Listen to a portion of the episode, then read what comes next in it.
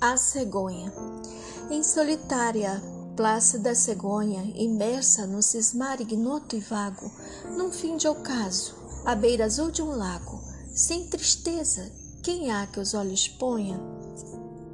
Vendo a senhora, vossa mente sonha talvez que o conde de um palácio mago, loura fada perversa, entredo afago, mudou nessa pernalta erma e tristonha. Mas eu, que em prol da luz do pétreo, denso do ser do não ser, tento a escalada, qual morosa, tenaz, paciente lesma, ao vê-la assim, mirar-se na água, penso ver a dúvida humana debruçada sobre a angústia infinita de si mesma. Aníbal Teófilo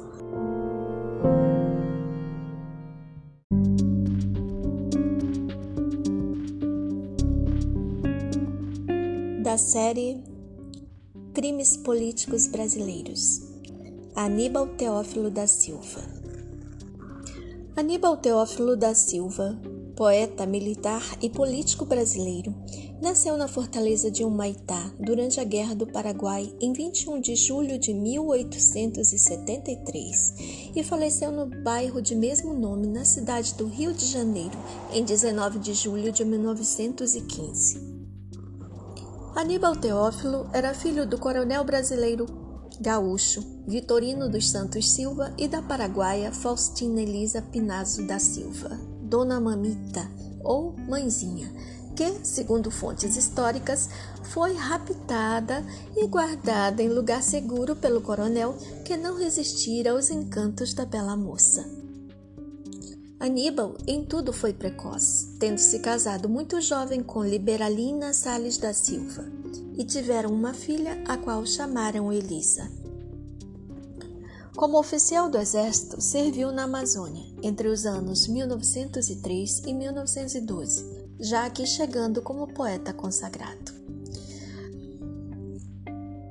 Porém, em junho de 1915, durante o mandato de deputado federal, foi covardemente assassinado, um tiro pelas costas, por questões pessoais relativas à literatura e críticas jornalísticas direcionadas aos demais escritores, amigos de Aníbal, pelo escritor e também deputado Gilberto Amado, tendo o crime acontecido no final da cerimônia de inauguração da Sociedade Brasileira dos Homens de Letras, criada por Olavo Bilac e sediada no prédio do Jornal do Comércio. O assassino foi imediatamente recolhido à brigada policial, ficando à disposição da justiça, tendo tempos depois conseguido absolvição. Foi absolvido pelo júri, mas não da memória popular, enquanto esta durou, é claro.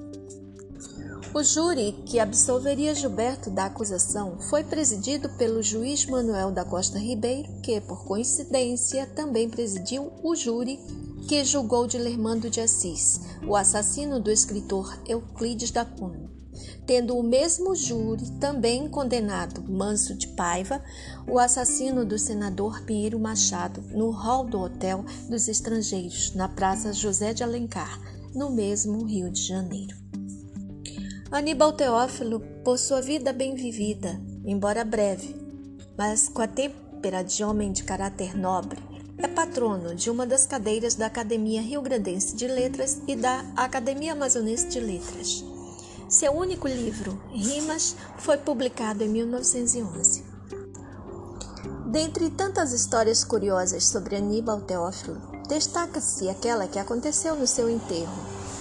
Conta-se que, antes de ser sepultado, seus amigos, entre eles Olavo Bilac, cumprindo a sua última vontade, teriam encharcado o cadáver com litros de um perfume francês bem popular na época, o Ideal de Rubricat.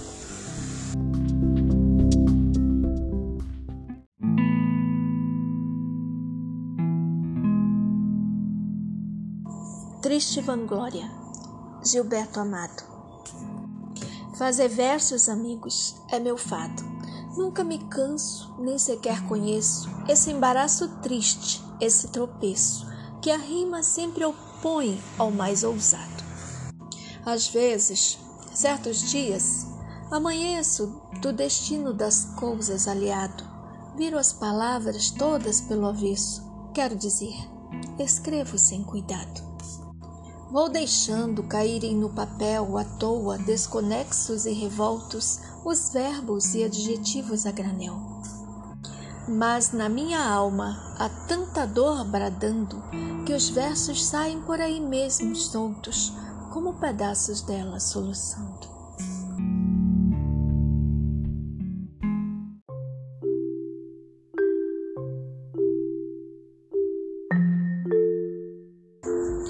Gilberto de Lima Azevedo Souza Ferreira Amado de Faria foi um escritor, memorialista, advogado, jurisconsulto, jornalista e político brasileiro, sendo deputado federal pelo estado de Sergipe quando, em um ato de pura covardia, com um tiro dado pelas costas, tirou a vida do escritor e poeta, também deputado federal, Aníbal Teófilo.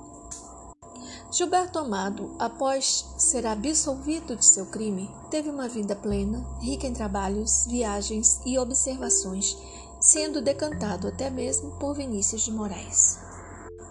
Poucas referências há em sua biografia ao crime cometido por motivos fúteis, já que foi motivado por antipatias de um pelo outro.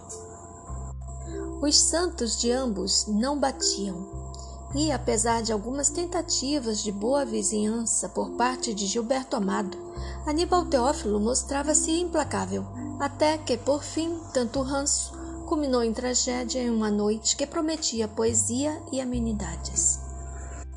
Gilberto Amado, segundo ele próprio, suportou os maus tratos o quanto pôde, mas quando Aníbal ralou a mão em um de seus diletos amigos, não viu mais nada e só lembra depois de estar na delegacia segurado por dois policiais. Vejam, Gilberto Amado andava armado. Com que intenção? Talvez por suas origens nordestinas, naquele tempo, o fizesse por hábito, não sei. Mas fato é que o tiro mortal direcionado a Aníbal Teófilo foi covarde dado por motivos torpes em um momento de furor. Gilberto Amado nasceu em Estância, Sergipe, em 7 de maio de 1887. Vem de uma família de escritores, como seus irmãos Ginolino, Gildásio e Gilson, além de seus primos James e Jorge Amado. Foi eleito para a Academia Brasileira de Letras em 1963 Encerrou sua carreira como senador da República Velha e, após sentir-se mal, teve um ataque cardíaco e faleceu na Guanabara, Rio de Janeiro, em 27 de agosto de 1969.